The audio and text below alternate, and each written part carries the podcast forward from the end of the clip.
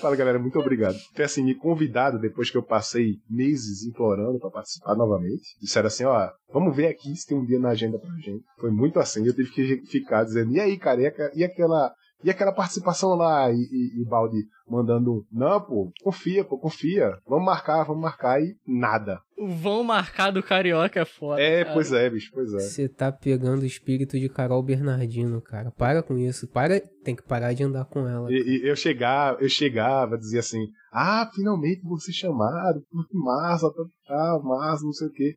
Aí quando eu vi, tava Lucas lá falando de Velozes e Furiosos, e eu falei, rapaz, eu acontecer. Não tô acreditando. Eu tô tentando ajeitar minha câmera aqui pela live, porque... Eu...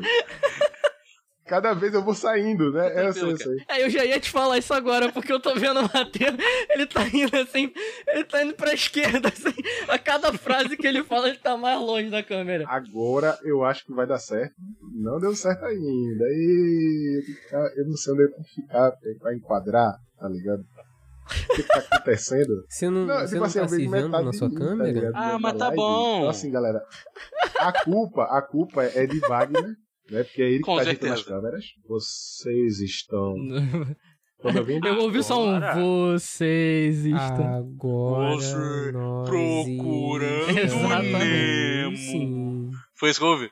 Morcego antigo, tu vira. É, pois é, não. Pior é Vampiro, não. Pior é ter uma, uma raiva aí, um negocinho. Mas assim, você sabe que é, você tem que se proteger do sol. meu querido. Só não pode comer o morcego, né? Porque senão. Meu Deus. Ma calma, é. Matheus, calma. Matheus tá demais, calma, cara. Você tá. Ah. O, o, o Matheus é achou que era real o lance do recomenda é, não que a gente falou É muito bizarro, a gente tá falando não é, que o Matheus não recomenda não. Exato! É que, é que ele tá emocionado. Ele, ele se Essa é a verdade. Ele tá, ele tá muito. Ele tá muito emocionado. Cara, eu lembro que há um tempo atrás eu vi um bagulho que ficou, é, foi encontrada num, num, num náufrago na Escócia. 80 anos dentro da água acharam essa porra. Desculpa, mas foda-se o vírus, eu ia beber essa porra.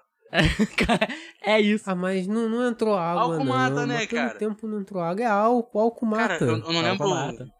Assim, álcool 70, né, meu querido? O uísque que tá ali não é 70%. Ah, é só adicionar mais alguns por cento ah, de já álcool. mata na Nada hora. demais. É matemática básica. Claro, claro. Mas aí é, é, é, o teor é tão alto que mata antes de cair na pele. Vai. Meu Deus do céu. Quanto a animais, o cabrito cego até deu uma ideia boa, cara. Ele falou: atira primeiro e depois coloca a mão no mato. Nunca ouvi falar sobre cobras que sobrevivem depois de um tiro. É, e aí você vai preso por crime ambiental. Se um biólogo vê é que você vai preso mesmo.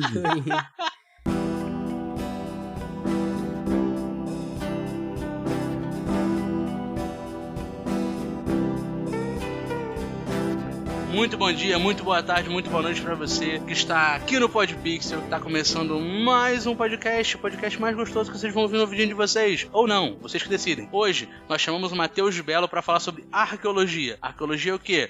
A disciplina que fala sobre indícios, vestígios de civilizações e culturas passadas. Arqueologia, na minha concepção, tem a ver com história. Posso estar errado? Posso. Mas aí quem vai explicar isso pra gente é o Matheus, não sou eu. Falaram pra eu falar uma frase de efeito. Frase de efeito. Vai lá, Matheus o balde. É isso aí, gente. Aqui é Matheus, o balde, e eu gostaria de saber: você achou a utilidade para o medalhão da ovelha, Matheus?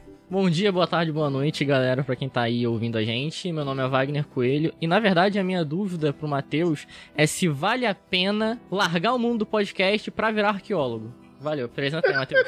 Vamos que vamos. Quer quebrar o convidado no primeiro segundo.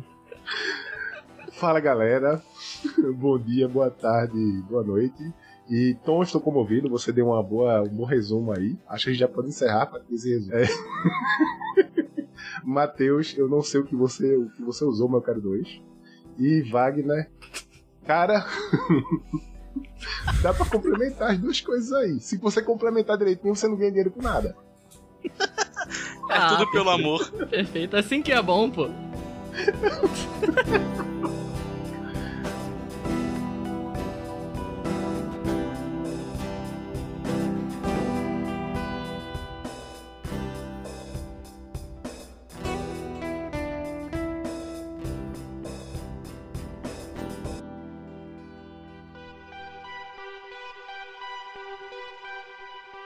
Olha, eu, assim, eu, eu queria começar fazendo uma pergunta para o Matheus.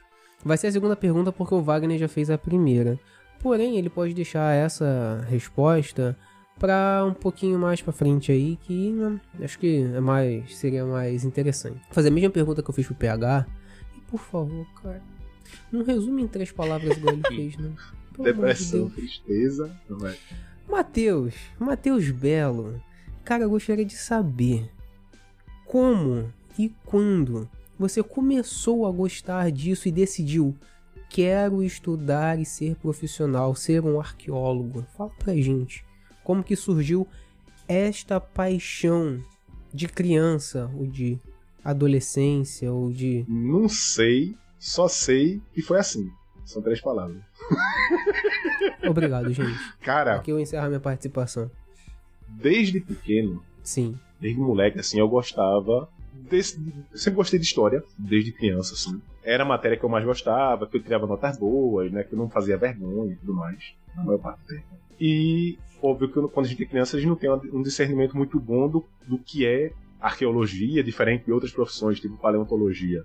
Eu, sinceramente, esperava que alguém ia fazer piada do tipo, ah, já cavou um dinossauro hoje, kkk, e eu ia desligar a live aqui só de, de, de sacanagem. Mas, assim, quando eu era pequeno, eu não sabia disso, porque quando você é criança, nada disso importa. Eu gostava muito de Jurassic Park, eu gostava muito de Indiana Jones, e na minha cabeça, os dois caras que tinham um chapéu fedora era a mesma pessoa. Faz até sentido. Na minha cabeça era aquilo, de criança pequeno, pequeno mesmo. Hum.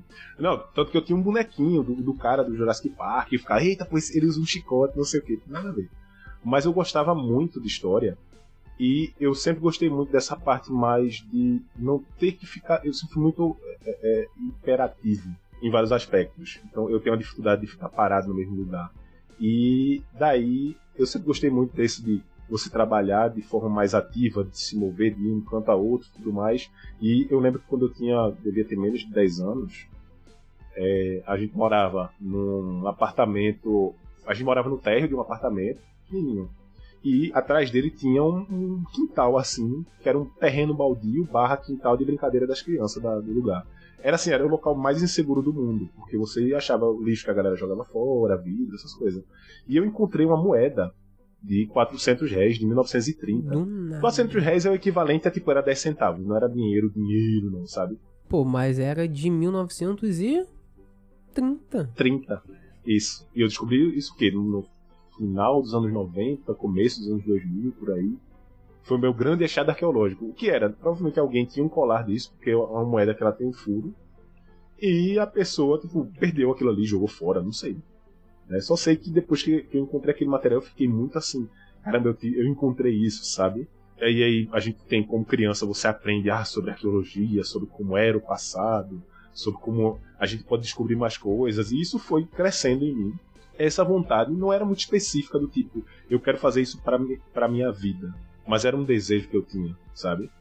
E quando foi chegando assim a, a- perto do, do final do ensino médio e tudo, e a gente tem que decidir, né, e tem todo aquele rolê, eu falei, não, eu vou fazer, eu fiquei entre psicologia, eu fiquei entre arqueologia, história e eu tinha uma ideia assim aí, talvez de fazer biologia para tentar paleonto né? Para quem está ouvindo e não conhece, a gente é, tem uma diferença muito grande entre arqueologia e paleontologia, apesar das áreas de estudo serem, né, você lidar com com o solo, com terra, e tudo mais. Né? A paleonto ela É trabalha. que arqueólogo mexe com dinossauro, né? Paleonto não. Tô passando num túnel aqui. Eita, tô caindo aqui, galera. É.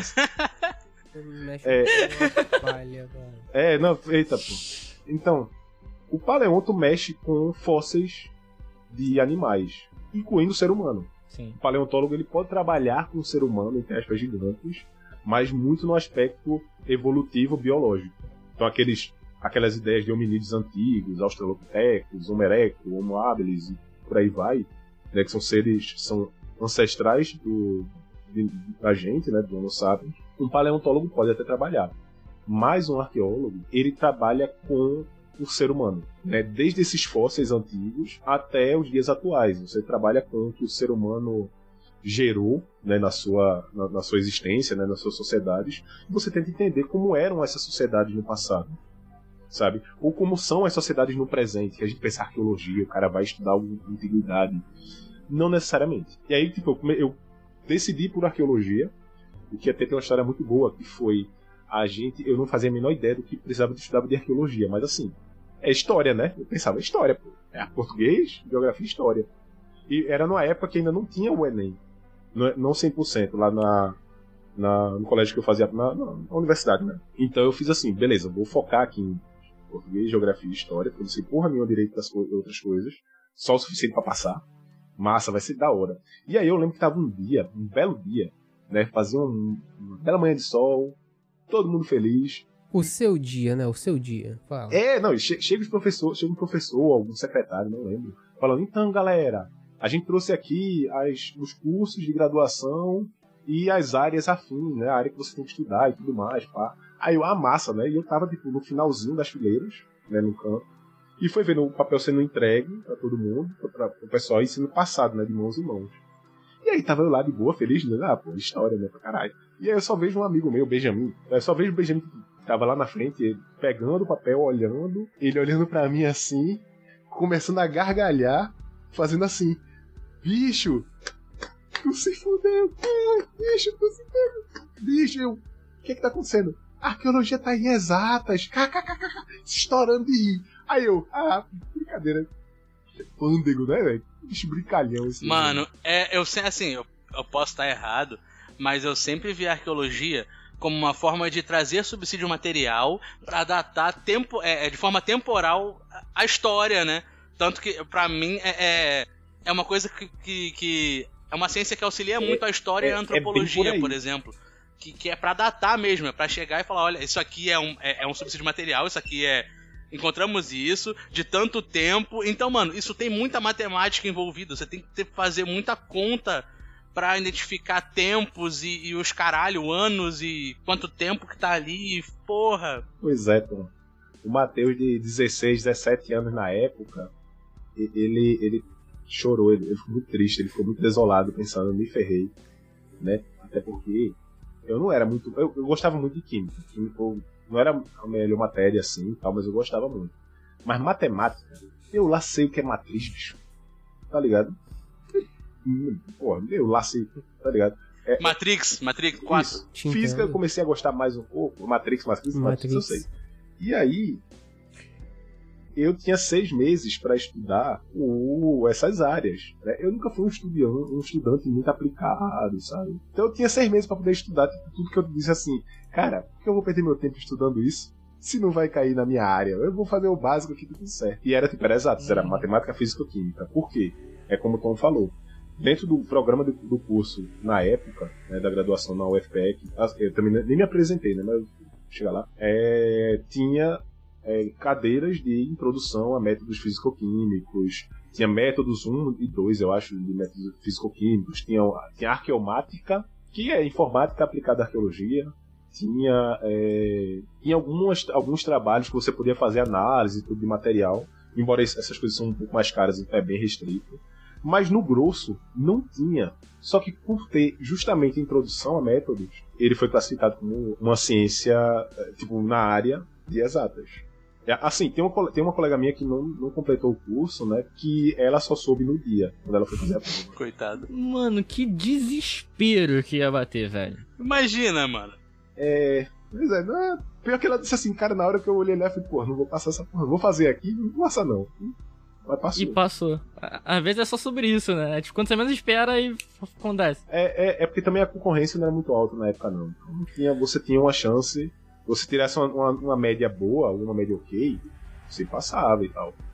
E aí, bem, é, eu não me apresentei, né? Eu sou o Matheus, eu sou lá do canal Sem Fronteiras RPG, mas eu também sou arqueólogo, por isso que eu tô aqui. Eu sou graduado em mestre em arqueologia, né? E minha área de trabalho, pelo menos no mestrado, ela focou muito na arqueologia subaquática em estudo de um sítio religioso de matriz africana. Então, tipo, essa é mais ou menos a minha área. Só que o, o curso, ele meio que. O objetivo dele é formar você para a, a parte ampla né, dos estudos. Isso eu já falei um bocado de coisa, né? Como é que você começou a gostar de arqueologia? Já tô falando aqui, eu sou formado. Mas, tipo, eu comecei a gostar de arque- arqueologia, tipo, de verdade no ensino médio. Né? Só para responder agora, tipo, em poucas palavras, como o PH fez. E como todo curso de graduação, muitas vezes você se pergunta, é isso mesmo que eu quero estar fazendo? Porque se tem muito uma. Meu Deus, o cara vai viajar pelo mundo, vai socar nazistas. Infelizmente hoje a gente tem uma possibilidade de socar nazistas, né? Eu, eu, eu lembro na época que falava, ah, é uma pena que. Pois é, eu pensei assim, ah, é uma pena que eu não vou poder socar nazistas. Hoje em dia tem nazista, né, integralista, um monte de maluco, fascista do caralho. Mas assim, né? É, é, é, você pensa, ah, meu Deus, que profissão linda, não sei o quê. É, uma, co uma coisa que eu ia te perguntar é justamente isso de socar nazistas? Não. Então, é, mas. É justamente sobre o que que você o que que o arqueólogo ele faz, tipo, na prática? Porque você, beleza, você falou da tua pesquisa. a minha questão é, você fica sentado no escritório o dia todo? Você fica vendo pedrinha? Como é que é teu, teu rolê o dia a dia, tá ligado? De pesquisa, quando no mestrado e na prática? Você caça os talismãs. É, não, a gente faz isso tudo, na verdade. É, então, a arqueologia, ela é uma ciência que a gente... Duas coisas que definem muito, que a, a arqueologia, ela é, é interdisciplinar. Ou a arqueologia é transdisciplinar. Tipo, interdisciplinar é o seguinte, é, é aquela ciência que ela usa arcabouços de várias outras ciências para poder ela, ela ter um, um para poder ela atuar também além dos seus próprios. E transdisciplinar é quando você pensa que é, é uma disciplina científica que ela vai ultrapassar a partir de várias outras áreas. Então, por exemplo, a história e a antropologia são as duas origens da arqueologia.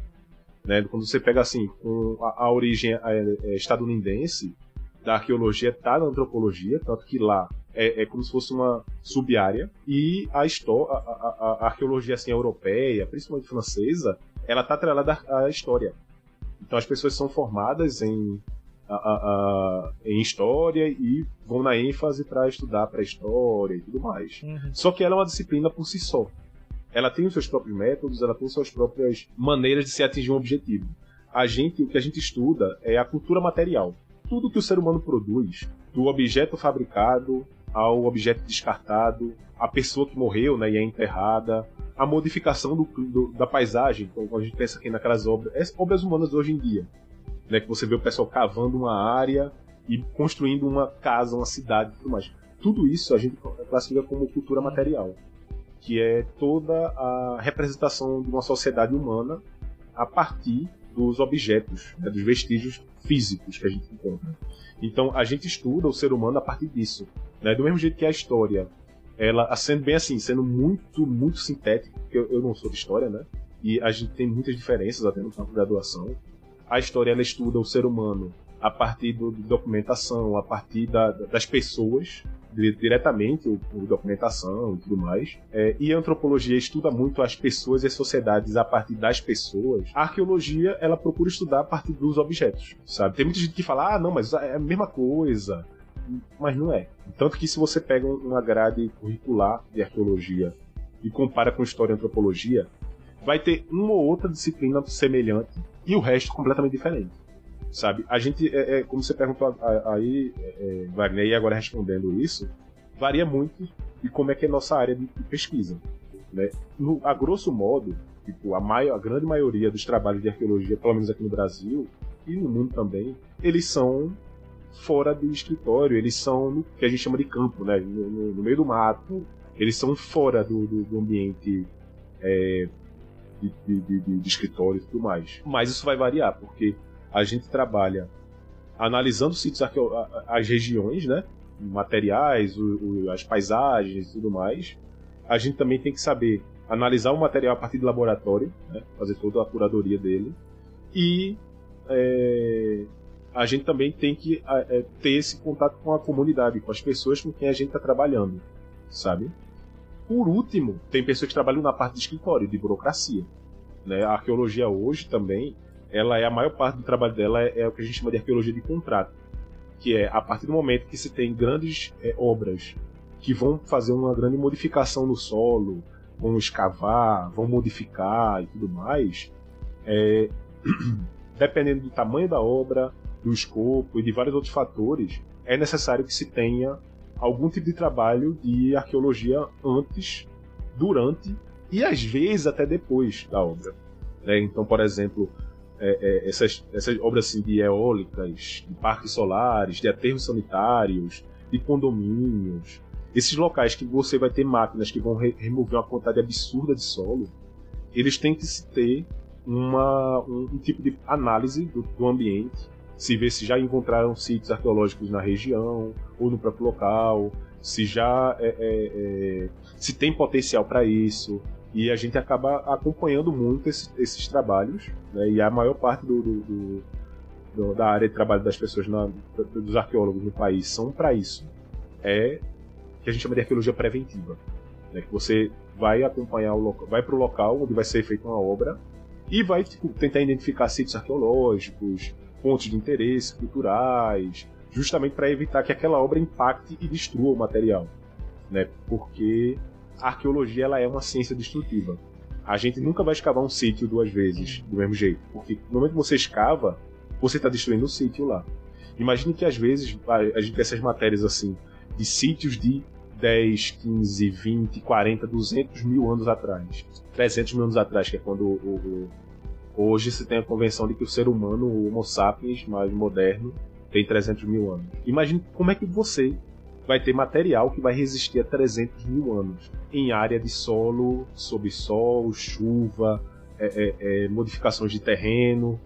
É, é, quando a gente escava, a gente está destruindo aquele contexto arqueológico, aquele local. Porque você, por exemplo, você vai tirar um material que ele está há muito tempo meio que em equilíbrio com o seu meio, pelo menos o que sobrou daquele material, e você vai estar expondo ele a uma nova realidade, sabe? Óbvio que isso vai modificar o tipo de material, vai modificar várias coisas, mas no momento que a gente faz isso, a gente destrói o sítio, né? E aí vem aquela de não é só chegar, cavar um buraco, pegar o que encontrar e levar. Você tem que saber todo o contexto que envolveu aquilo. Às vezes você tem, a, a gente tem que ter um conhecimento, pelo menos básico, no mínimo básico, de geomorfologia e geologia. Você tem que saber bem como, onde, quais são os locais que pode se encontrar sítio arqueológico.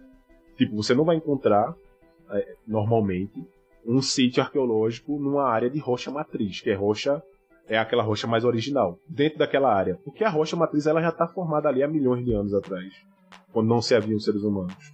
Mas você vai aprender a identificar locais onde tem um solo propício para isso, é, onde tem é, pontos de importância. É porque você não pode chegar lá e sair cavando de qualquer jeito, não. sem saber que tipo de, de solo que é, o tipo de pedra que você vai encontrar, o tipo de terreno, porque além de é, demorar até mais, né, ou então pode danificar o que vai encontrar ali na frente, certo? Isso. Tem que saber exatamente como escavar em tal determinada área, por isso que requer né, esse estudo do, do solo também para você não danificar a peça que.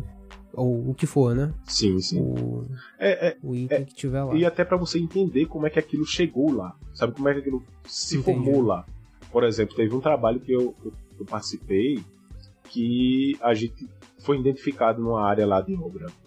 Um fragmento de quartzo, que é aquela, aquele, aquela, aquele mineral mais se assemelha a vidro, sabe? Sim. Que é o mais é, transparente e tal. Foi identificado um fragmento que talvez fosse ou não. Eu ainda tenho minhas dúvidas, né? Mas foi, foi catalogado como e a gente tem que coletar.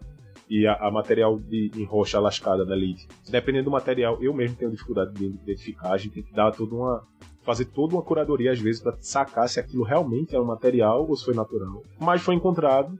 E por ser um material de, de pedra lascada, que é antigo aqui no Brasil, você vai encontrar esses sítios, são bem mais antigos, né? São no mínimo assim de 500 anos, 500 anos para trás, dependendo do local, até menos. Mas foi a gente foi fazer a pesquisa lá, encontramos o material que foi identificado e tal, porque parte da, da, da, da metodologia era encontrou material arqueológico, fotografa, registra, marca o ponto topográfico e deixa lá.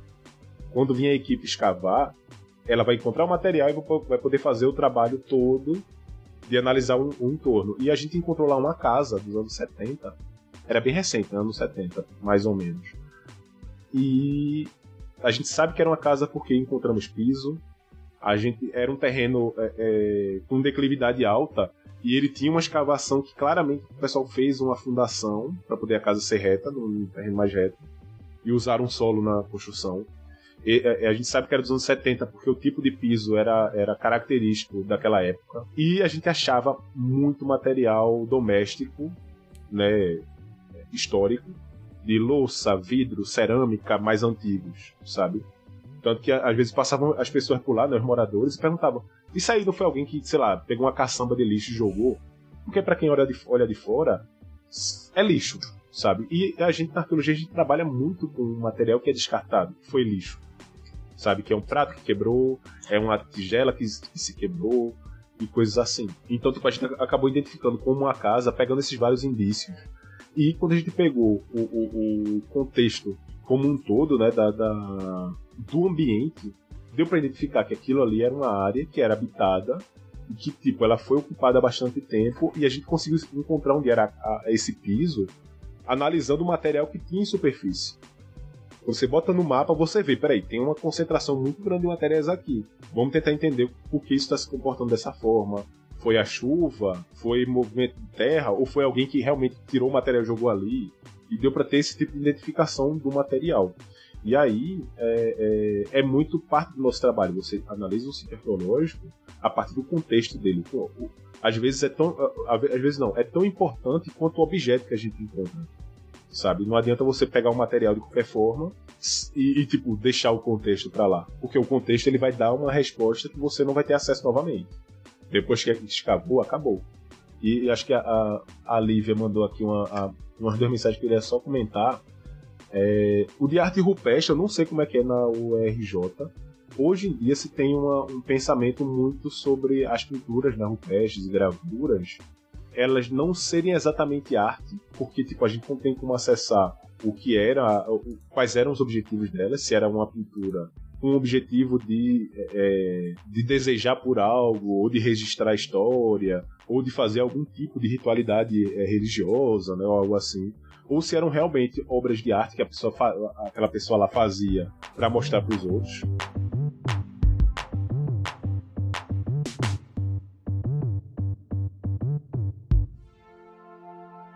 A gente falou muito da, da história, aí ela falou. A mensagem da Lívia foi: a pesquisa arqueológica flerta muito com a química também. Também, não? também. Porque a gente fala muito da relação com a história, é, pronto, a gente também lá na, na, na, UFPE na época, a gente tinha grades de, de, de, disciplina sobre restauração e conservação arqueológica. E inclusive a nossa professora lá, ela era do Rio, ela era da, UR, da, UFRJ, eu acho que ia ser transferida. E, tipo, a gente aprendeu muita coisa. Tipo, você pegar o material, escavar e retirar ele do ambiente que ele estava em equilíbrio para um ambiente novo, dependendo do material, você pode destruir o seu o objeto sabe? Um material de, de metal que está que tá, é, enferrujado, se você tira ele e colocar o ar livre, o processo de enferrujamento pode hum, acelerar muito. Oxida. Um material que está debaixo d'água, afundado, uma âncora. Isso, isso é uma história que, que tem, já me foi contada, de uma âncora que foi recuperada. Do jeito que tiraram ela da, debaixo da, do mar, que ela estava há centenas de anos, a uma profundidade grande, colocaram ela uhum. ao ar livre. Essa âncora hoje não existe. Nossa. Por quê? Não Só o tinha... fato de ter tirado da, da, da, profundidade que ela estava, ter subido um pouco mais, a pressão já deve ter mudado e ali já começou a deteriorar. Exato. E aí, quando colocou no, no, ar livre, ela começou a tipo, se acabar aí, e diminuir, até o ponto que não era foi, mais. Foi, foi estudante, né, que fez isso? Foi, foi acadêmico que estava aprendendo, né, que fez um negócio desse? Então, outra, outra coisa que eu ia comentar, pra comentar isso, é.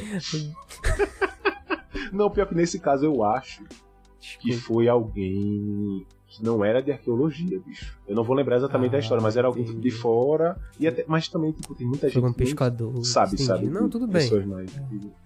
E tipo assim, entendi, entendi. É, é, a gente teve disciplinas, teve alguns cursos e tal, que é para você aprender a retirar o material e deixar ele de um jeito que ele sofra o menos de dano possível.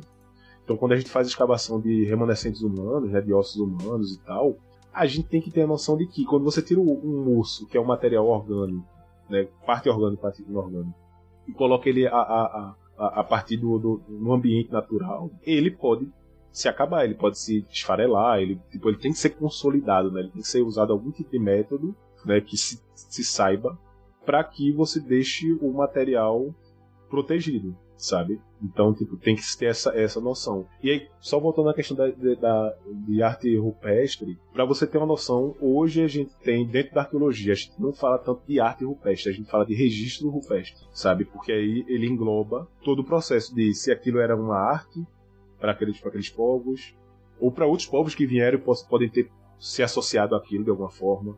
Se era alguma coisa religiosa, se era um, um, um rito de. É, a pessoa desejava que aquilo acontecesse e fazia o desenho, ou se era um registro do passado, ou se era uma criança, né, dependendo do lugar, simplesmente fazendo uma pintura ali porque queria sabe? Que são coisas que a gente às vezes esquece. Será né? só uma criança com giz de cera pintando a parede. É, poderia ser equivalente. A criança vê, o adulto fazer e ela pode fazer também. Tem, tem, eu, assim, eu não vou saber locais, mas eu sei que tem alguns sítios que o pessoal analisa isso do tipo, tem aqui uma altura e tem uma pintura que foi na altura menor. Poderia ter sido uma pessoa sentada ou uma criança, sabe? É, é, uhum. E deixa eu ver só outra. Acho que alguma outra coisa. Pode fazer pode ler a pergunta em voz alta por causa do podcast. Ah, ah não, tá, pode ler, pode ler. Não é que eu queria ler a pergunta para poder depois passar, que é: o que pode acontecer se você chega num local para fazer uma escavação e na hora de conferir tudo tem informação que não bate ou faltando? Como fica? Refaz parte do traba trabalho todo? Então a gente deita, posição chora, fetal. posição fetal de preferência.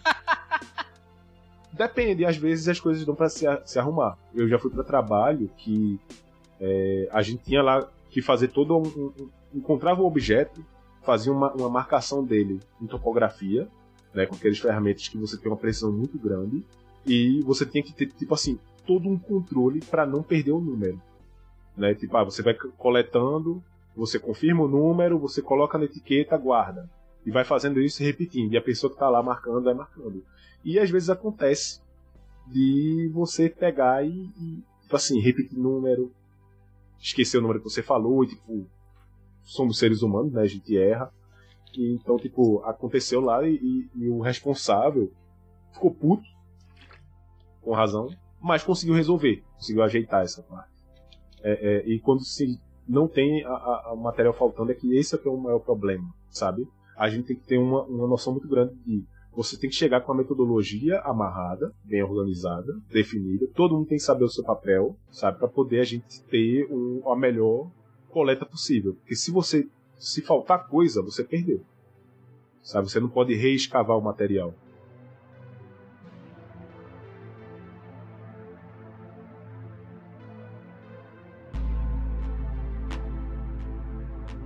Quando você estava falando sobre o risco de você prejudicar, né, alguma, alguma descoberta, alguma coisa que vocês encontraram na água, enfim, enterrado, e você danificar todo o seu trabalho, eu fiquei pensando, tá, mas como em qualquer profissão, a arqueologia também apresenta risco pro arqueólogo. Então, tipo, é, tem, tem algumas práticas de higiene, de segurança que vocês têm que fazer, porque, mano, o risco de você pegar qualquer doença, qualquer merda escavando e procurando as coisas, eu acho que deve ser bastante alto, né? Sabe que tipo, isso é uma. É uma. Ao mesmo tempo, isso é verdade, mas também isso é uma. Uma falácia. É, é tipo assim, é, é, é, isso aí tem muita origem naquele lance de as tumbas dos faraós, a galera fazer a, a chegar e, tipo, entrar na tumba do faraó e ter a maldição do Egito. Desculpa, cara, tudo que eu sei de arqueologia eu aprendi Indiana Jones e a Múmia. Justo, justo. E aí, tipo assim, o pessoal entra lá e aí depois fala, meu Deus, morreram as pessoas que estavam lá. Só que a, os pesquisadores da turma do Tutankhamon, que foram lá fazer a, a coisinha aí, que lá surgiu né, essa ideia de a maldição das múmias, eles já eram todo mundo meio velho, era todo mundo meio europeu, né? Pensa que tem uns que não tomam banho, tá ligado? É, sabe? E, e, é assim, e, né? Realmente, a, a, pode acontecer de você lidar com alguma doença ou alguma infecção, não antiga, mas alguma coisa que ficou ali, sabe? Mas é, é, é muito mais, na verdade, é muito mais fácil você pegar algum tipo de, de infecção ou lidar com algum, algum animal peçonhento ou mesmo com o ambiente. Hum. Então, por exemplo, porque essas doenças que a gente fala, ah meu Deus, doenças antigas, que o arqueólogo vai lá mexer, liberar uma doença no mundo inteiro, etc. Nem isso dificilmente isso rolaria, porque esses materiais que eles estão enterrados são coisas que já morreram, já estão inertes e afins. Agora, obviamente, você não vai cavar um buraco de uma pessoa que morreu e vai enfiar o dedo na boca, tá ligado? Não, mas então, tem o lance de. É uma, é uma certa preocupação real em relação a, por exemplo, é, aquecimento e tudo mais, e geleira e, mano, vírus pode, que pode estar tá ali há sei lá quantos anos e foda-se. Porque o que você falou é real. O que tá ali provavelmente tá morto e tudo mais. Mas. É, colocando assim como dando uma carteirada de quem estuda virologia, vírus pode estar tá só jogado por ali e foda-se, porque o bicho não tá é. vivo ou morto, ele só tá ali Isso... até, até você pegar e colocar uma, ele em contato com alguma célula. Então, é o que você falou, vai pegar aquilo ali e meter a mão na boca, meu querido? É. Tá você não sabe o que, que pode ter ali. Isso realmente é uma possibilidade, sabe? Mas assim, o que, o que acontece? É, a gente recebe né, um, um, ter uma ideia de você trabalhar com segurança de, de várias formas, né? Então, por exemplo, para quem trabalha em campo, né, quem trabalha no meio do mato, quem trabalha na, na, nos sítios arqueológicos, acompanhando obra, o que seja, a gente tem várias. É, é, tem várias. Eu tô vendo aqui, acho que Deluxe GB. Eu, eu, eu, acho que é alguém que eu conheço, mas que fala que rola umas verme, mais sarna. É, pois é. Eu vou chegar lá. Tipo, a gente tem. É, tipo, ambiente, né, cara? Tem, tem várias é, é ideias, né? Pra quem trabalha nessas áreas mais abertas, a céu aberto tem que primeiro você tem que saber onde é que você vai trabalhar e quais são os riscos. Por exemplo, quem vai fazer alguma, alguma pesquisa em caverna tem que entender que existem é, é, existem morcegos, existem o coprolitante, né, tipo cocô de bicho, né, de qualquer canto. É, é, tem locais que tipo você tem que estar com proteção para evitar que você aspire coisas. Se a gente tem que ter uma noção de se proteger de sol, né, se proteger de animais peçonhentos. Então você tá no mato, você não vai enfiar sua mão em qualquer canto. Você não vai usar sandália. É que você acha um nazista lá? É, então, se você Exatamente. achar um nazista, você pode socar. Mas assim, é, você não vai tipo, enfiar sua mão em qualquer buraco, em qualquer, em qualquer tipo coisa de terra de qualquer jeito, sem usar pelo menos uma luva ou ter uma certeza de onde você tá. Porque existem animais peçonhentos, animais que podem ser venenosos ou no mínimo a, a, que causarem alergias, sabe? Então a gente nem tem essa que noção. Não seja um animal que seja venenoso nem nada, mas assim, a gente tem que pensar em, né? Você vai no meio do mato, tem mosquito. Mosquito também traz doença. Então, tipo, por isso que. É, por isso que o povo, tipo, realmente vai todo, tá ligado? Todo coberto e tudo mais. É. Porque, velho, tem que se proteger dessas outras só, coisas. Só comentar aqui o Deixa que. Deixa eu só trazer um Ju... comentário aqui da Juliana Guedes. Juliane, Juliane. Que ela falou que Juliane tem uma. Com Juliane, meu Meu amor, um beijo pra você, vai ficar gravado no podcast. Ai, que fofo que tem uma dissertação de uma arqueóloga da UFPE, que fala justamente sobre segurança do trabalho da arqueologia. É. E vale a pena conferir. É, foi a minha colega de orientação, Michelle. O Rafael Leal falou embaixo. É, foi... Ih, rapaz, olha aí, ó. Olha aí. Já fiquei curioso mesmo, porque eu fiquei realmente curioso com essa parada. Sobre a higiene e a segurança para vocês trabalharem, né, cara? Porque todo, todo trabalho tem uma determinada segurança. Não, você não pode sair trabalhando no foda-se, não é assim que funciona. Não pode? É, Aí, Rafa, Rafa é, é não, pode, da graduação lá de, de arqueologia. Um ah, tá, não avisaram. Eu... Deixa pra lá. É outra e profissão. o Rafael Leal falou lá que também tem umas coisas de cerveja. Acharam as cervejas estavam estragadas, mas aproveitaram as leveduras para fazer cervejas novas. Aí a gente trabalha com um microbiologista, hum. tá ligado? Caça um microbiologista pra ver isso aí. É, mas assim, a, a gente tem uma, uma, uma, ideia que é, por favor, não metas, né, a, a, a, não coloque, tipo, não cave buraco e enfie o dedo no olho, dedo na boca ou qualquer outra área. É o famoso bom senso, né, galera? Pois é, pois é, tem, tem, esse bom senso. Então a gente vai pra campo, a gente usa, né? Como acho que foi o Baldo falou. Você usa máscara, né, hoje em dia com pandemia.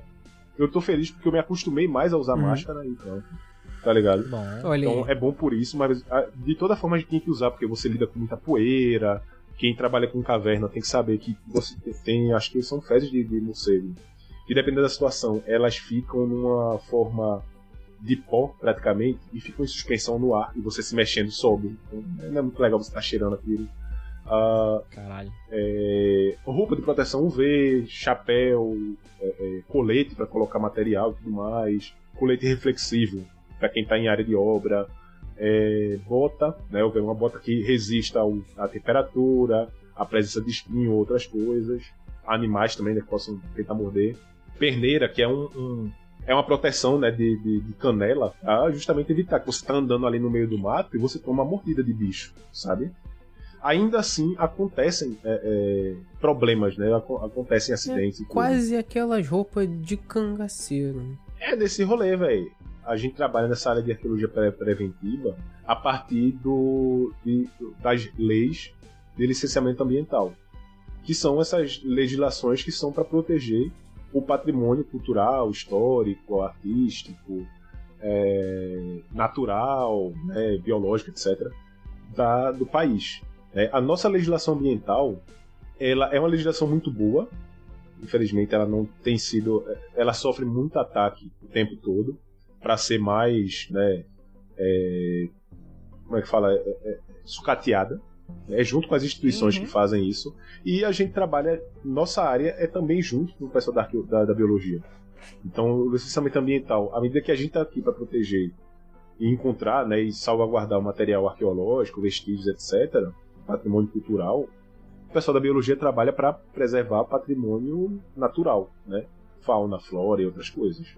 Então a gente, muitas vezes a gente trabalha em associação, sabe? Sim. Eu, eu fiquei curioso com uma coisa, porque você falou bastante sobre é, pesquisa, sobre sítio. Cara, calma aí que do nada eu ouvi minha voz aqui de novo. Você falou bastante sobre pesquisa, sobre sítio arqueológico. Você está falando agora em trabalhar concomitantemente junto com biólogos para, enfim, é, lei ambiental e tudo mais. A minha, a, a minha pergunta é: tudo que eu vi até agora é de alguma forma relacionada a governo, muito entre aspas, no sentido de é, é tudo porque a gente tem um interesse como nação de manter aquilo ali. Você vai entender por que, eu, tô, por que, que eu tô perguntando isso pelo seguinte: existe, tipo, alguma forma de trabalho na arqueologia que seja, sabe, que possa ser por alguma, de alguma forma privada, por empresas e tudo mais? Ou vocês estão totalmente segurados com pesquisa, com governo, ou não, do tipo? Não. A maioria dos trabalhos são a partir da iniciativa privada. Tipo, o que acontece é, é a gente, quando uma obra vai acontecer, essa obra ela tem que ter o programa de licenciamento ambiental dela. E ele vai envolver o pessoal da biologia, engenharia florestal, é, o pessoal da educação social, né, para você ver como é que aquela obra vai impactar a sociedade, Gente, é, e o pessoal da arqueologia e tudo mais. Então, o que acontece?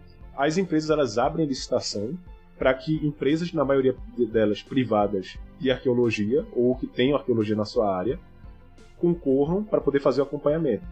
Então, por exemplo, é, você vai para uma obra e a obra vai estar tá lá o empreendedor, o dono da obra, e ela vai estar as, as empresas que estão executando cada um suas atividades. As empresas de arqueologia fazem parte disso. Então, a gente, uhum. a gente quando a gente está trabalhando nessa parte de arqueologia preventiva, o que a gente faz é uh, fiscalizar a obra para poder. A, a, quando a gente já está acontecendo a obra, né? fiscalizar para garantir que se aparecer material arqueológico, ele seja registrado. E isso vai variar muito, tem muitas diferenças né, nas pessoas que estão é, nas empresas, né, metodologias e tudo, mas elas têm uma é, meio que essa linha guia, sabe? Mas existem alguns locais que são fundações, é, eu não sei se chega a ter, mas fundações com algum tipo de apoio acadêmico, né, é, federal, e também com parte privada, sabe? Isso vai variar muito, mas a grande maioria é pela iniciativa privada.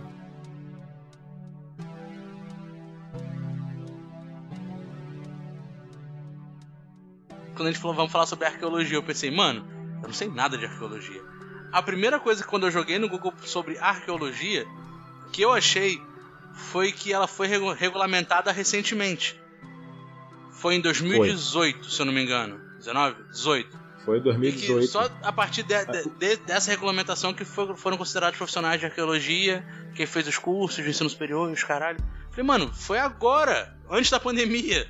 É. Deu nem pra é porque assim, antes disso, antes disso, qualquer pessoa poderia trabalhar como arqueólogo. Vai trabalhar bem? Então, isso é discutível. Hum. Até porque assim, você, qualquer profissão, qualquer é, é profissão formada e tudo, tem profissionais bons e profissionais ruins.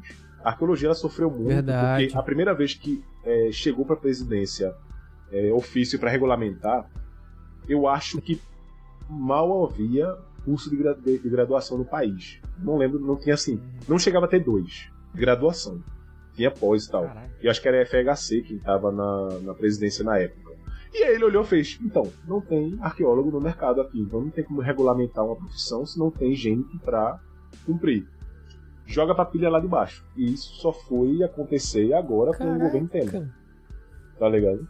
É, é, e, e acho que já com o Faz governo sentido, já que ele é um vampiro. E aí, é, pois é, ele fez vou garantir encontrar outros, outros parentes, tá ligado? Eu quero. é, Eu digo que foi a única coisa boa que, que o meu o clã. governo dele gerou pra gente, mas mesmo assim, o que acontece? Hoje em dia, pessoas que têm experiência trabalhando com arqueologia ainda podem ser contratadas, sabe? E eu conheço pessoas que não são da área, né, originalmente, não têm graduação, e que são excelentes profissionais. Assim como conheço pessoas que são formadas e não são. Isso vai variar muito Normal. da pessoa. Agora, obviamente, o que eu penso hoje em dia é, é essas pessoas que não são formadas, elas é bom elas buscarem ah, formação, atualização e tudo mais, porque a nossa área ela não é só chegar, cavar um buraco, pegar algum objeto, guardar, fazer relatório e entregar, sabe? Ela não é só isso. Ela envolve muito mais você entender a forma como você trabalha e como você tá ali para servir a comunidade, a sociedade. A gente não tá. é, Isso é algo que acontecia muito, né? Você vê esses filmes como o do Indiana Jones, que ele chega num templo antigo, ele saqueia o que ele quer, ele sai correndo, ele destrói o templo e ninguém se importa. E foda-se. Porque essa era a Só os arqueologia. nativos que correm atrás dele. É, e, e, tipo, essa era a arqueologia até. E ainda é em alguns pontos, mas até, sei lá, até a década de 50, a arqueologia era basicamente isso. Era você encontrava um material que você achava bonitinho, e é isso aí. E, sabe? Você tinha zero respeito pelas populações. Eram saqueados Ah, vários né? países. Então, quando você pensa assim, ah, o museu na Europa, o Museu de História Natural, não sei o que, tem materiais de vários países. Então, se você parar pra pensar, aquilo tudo foi um saque. Em que vários reinos chegaram, dominaram, colonizaram tudo, mataram quem se opunha, exploraram o que podiam e levaram esses objetos como a, é, é, é, como uma representação desses povos, etc. E hoje há um debate muito grande de repatriação, porque e, é, é, o material arqueológico, ele é antes de tudo, ele é patrimônio de um povo. Ele é uma representação do seu passado, mesmo que você não tenha uma relação tão direta com ele, sabe? Ainda assim é uma representação do seu passado, sabe? E então, tipo, assim, não é da arqueologia, mas estava tendo essa semana, tá tendo um, um saiu umas notícias do governo alemão que não ia devolver um fóssil um dinossauro que foi encontrado aqui no, no Brasil, porque não ia devolver. E assim. Assim, não quero, não vou. não quero, não vou. Obviamente que se, se a gente tivesse num governo sério, em que se desse uma noção de a gente tem que ter uma. uma, uma- ter- realmente a gente tem que proteger a nossa pátria. Pessoal fala É, não muito é isso, né? patriota, tem que proteger, né? Se te- é, pois é, pois é. O cara fala, mas não tá nem aí. O que acontece? Não tem quem lute para que esses materiais voltem. E muitos países que foram explorados passam por isso hoje. A maioria deles. Países na, na- os no, no continente africano, no continente asiático, Ah. no, no- na- no- continente americano, sabe? Você A encontra, gente tipo... vai chegar no ponto de falar que a Europa foi fundada em escravidão e roubo? Ah, a gente, ela foi fundada em escravidão e roubo. E, e, tipo assim, tudo que não foi construído lá foi coisa alienígena. Tá ligado? É tipo isso. Ah, não, peraí, peraí. Tem, uma, tem pirâmides no Egito que são matérias colossais. E no nosso passado a gente tem uma choupana véia lá. Então, obviamente, isso aqui foi alienígena. Como é que esse povo Alienígena, branco. É, não claro. fez o, o- conseguiu fazer isso? Sabe? Tanto que Uh-uh. Se você para pensar assim, quantos locais de, de, de povos que foram dominantes, né, de nações dominantes, dizem que são coisas de alienígena. Eu só lembro do Stonehenge, tá ligado? Todos os outros que você fala, ah, não, Ali, foram os deuses aquilo astronautas, ali tá foi, ligado? É aquilo ali um foi povo- Cthulhu. Aquilo ali é Pois é. usar O Chuchuco, pra com certeza. do- dos antigos. É, dos E- grandes antigos. E deixa, deixa eu aproveitar. Ali não tem nada a ver com alienígena. não. Porque assim, É, não é, é- né? é- Enfim. É bizarro como assim, ah, a gente não tem pirâmide nada aqui, mas beleza. A gente tem uma porrada de sítio arqueológico, que a gente pode pesquisar isso e ok, dá pra achar coisa e tudo mais. Só que essas paradas que foram tiradas da gente, sabe? Não era, era pra gente estar tentando buscar Aham. a todo custo manter É- a é- nossa história a salvo. Então, a gente tem múmia. Olha aí. Assim, é, é- é menos legal, legal, entre aspas, do que eu tô falando Menos assim. Eu, eu gosto muito Já de vou usar no falar quebra-luz, isso, porque É legal. A galera já fica, caramba. Não, é porque é o Obrigado, seguinte, tem, tem um, Tipo, o como é que é um processo de mumificação, né? Dentro do Antigo Egito, ele é um processo muito específico tá dentro da religião deles. Em que você tira as vísceras, você prepara o corpo, você faz todo um processo para que aquele corpo não se decomponha completamente, né? E, e parte orgânica ainda fique. Se você colocar uma pessoa que morreu enterrada num ambiente propício, ela pode virar uma múmia. Pode ser mumificada, tá? Em processo. Tanto que em Pernambuco tem um sítio que é, é, é um sítio pré-histórico, pré-cerâmico, eles não conheciam a tecnologia da cerâmica, né? Essas tigelas de barro e tal. Eles não tinham esse, esse acesso, é bastante antigo até. E as pessoas que foram enterradas, elas eram enterradas envoltas em esteira de palha. É, tra- trançado de palha e tal. E essas pessoas, elas tinham ainda cabelo, tinham ainda parte de pele, porque era um ambiente tão anaeróbico, né? Tão, tão fra- cobre em, em vida, micro, micro-organismo, né? Então, E as pessoas ali foram preservadas, fora ser também um ambiente mais árido. Sabe? Os E- e cientistas acabou me formando. corrijam, mas eu acho que no Brasil deve ser É, e- bem difícil, tá ligado? Por causa do clima tropical, o solo e tudo mais. É, depende do que, tipo, assim, é, é, às vezes a gente vê matérias lá fora de é, coisas orgânicas foram encontradas, paliçadas, navios, é, é, é, às vezes a cidade inteira, tipo Pompeia, né, que tipo, foi soterrada em cinza vulcânica. E o que acontece é que no Brasil, é, o solo é, da gente aqui, ele é, na- em sua maioria, ele é ácido. Então, muitas coisas orgânicas elas acabam se decompondo mais rapidamente. Então, o que a gente encontra principalmente nos sítios arqueológicos aqui são matérias de cerâmica. Cerâmica ela é feita a partir de barro, de argila, que é um material inorgânico. Apesar de às vezes ter na composição alguma coisa orgânica. A gente encontra muito material lítico, que é as pedras lascadas ou pedra polida, né, ferramentas, armas, armamentos, lascas que foram feitas jogadas fora e tudo mais. E a gente encontra muitos ossos. Né? E mesmo assim, osso ainda já é mais um, pouco mais raro, porque é um material orgânico, né? par- parcialmente orgânico. Então, tipo, esses materiais a gente encontra, mas, por exemplo, a gente não encontra material feito facilmente, né? Quanto mais antigo, mais difícil. Material feito a partir de pra tecidos, lançados, eh, coisas em palha. Isso só é encontrado quando você está num ambiente muito propício para isso. Ou num ambiente subaquático. No ambiente subaquático você pode ter uma chance maior de encontrar algumas coisas, contanto que elas estejam em equilíbrio com o meio. Não é por isso que às vezes a gente encontra um navio naufragado. No meu primeiro estágio, a gente encontrou um cemitério colonial de pelo menos Que 300 anos. delícia! Caralho! Foi a Caralho, coisa mais legal do mundo, velho. Um cemitério colonial. mano. Achei muito. Foi muito legal, porque a gente. Dá a localização aí Eu depois em off pro Tom, que ele vai usar É, então. quebra-luz. É, ele quer usar essas coisas. Ah, não. é- Não, vamos. Só contar Não, história. eu quero, que eu quero concluir o sistema pra Recife, deixar o? Matheus Belo narrar o quebra-luz. Justo, vai rolar. Eu, eu- eu prometo, viu, galera? Eu nunca cumpro, eu prometo. Eu vou, eu vou cumprindo ao longo do- da, da vida. Eventualmente. É porque ele promete e fala, vou fazer sim. Por isso que ele falou, vou cumprir ao decorrer Não, da fica vida. tranquilo. Eu vou esperar. Quando tudo Que estiver pronto, eu vou jogar no peito dele e falar amanhã. E vai ser assim. Amanhã. Só. Aí eu vou rir na tua cara e dizer, então, eu vou mandar aqui o meu Pix. Aí você fala com o nosso RH que é o Matheus. Mesa, mesa, pa- é, fala comigo. Ah, o financeiro é o Wagner, perdão. É o Eu sou. Wagner. Eu sou, meu Deus, eu não tô Wagner. vendo nada, gente. Eu, Eu sou só sou, eu bonito. sou relações públicas. É por isso que a e- gente tá sem dinheiro. Exato. Tá, tá trocado, cara. Tá trocado. Mas a gente tá fazendo assim. Vo- Vocês, deixar, vocês deixaram pra, pra lidar com o financeiro a pessoa que ganha bolsa, tá ligado? Tipo, mano, eu claramente não sei lidar com dinheiro. é. O que, que ele fez com o dinheiro? É, Botou um O, PC. o PC que pisca. É, é. Cara, Sim, eu vou aproveitar Sim, e já que pegar aqui o comentário, eu acho que foi o que. Vai lá. que é, deixa, eu só, falou, deixa eu só seguir da Juliana Que aqui. Que, vacilão. que é justamente. Deixa eu só ler os comentários da Juliane. Juliane. Eu vou errar toda hora, Eu vou Juliane. ficar corrigindo. Não me odeie, eu sou legal. É. Juliane. Juliane. Vou chamar de. Ju. O importante é o Matheus não errar. Mas e fora das gravações, você é Não, legal, Não, Tom? sou, só, só ao vivo. É, Então vamos, vamos, vamos seguir na ordem que boa. A Ju Guedes falou assim: Vamos tem lá. mum- mumificações artificiais e naturais. A do Egito mesmo foi um processo artificial antrópico. que conclui o que a gente tava falando lá sobre as mumificações e tal. E o Rafael Leal falou: pior que isso é relativamente comum. O professor Sérgio uma vez comentou que no cemitério que ele foi aqui, não lembro qual, quatro ou seis em dez dos corpos que viram tinha alguma parte mumificada. O negócio é que era no cemitério Pois e não no ambiente.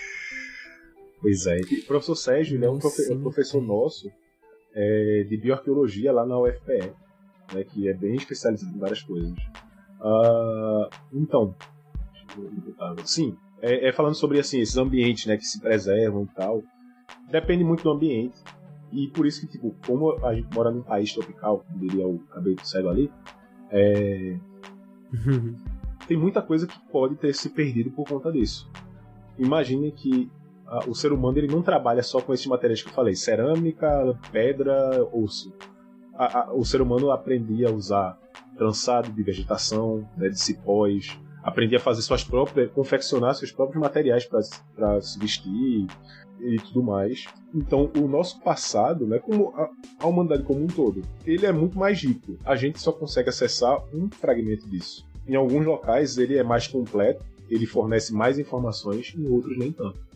Sabe? Então, se tem essa noção de que a gente está tentando resgatar um fragmentozinho daquela sociedade no passado. É, é, tem tem um, um- um sítio que a- a- eu ajudei a, a pesquisar de um amigo meu. Que eu ajudei a pesquisar. É. Eu gosto, eu gosto, eu gosto, eu gosto.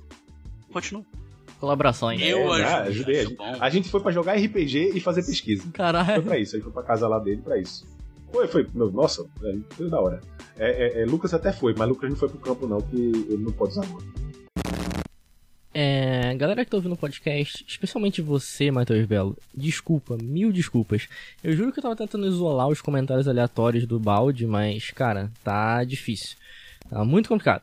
Então é isso, eu desisto, então vai lá e brilha, balde. É contigo. Aí ele é, ele é bonito demais pra usar. Entendi a casa lá. Acasalar não, mas. É, aí o que acontece? Acasalar não. Não, não, a casa lá dele. Desculpa. Eu, eu, eu acho que eu vou Matheus, ele tá- mutar o Matheus pra é- live. é porque Mano, o Matheus- tá demais, mano. Não, é porque, é porque o Balde. Bicho, é porque Balde ele caiu ontem na live e ele Tá no ainda Cine na, na, na, na ânsia. É.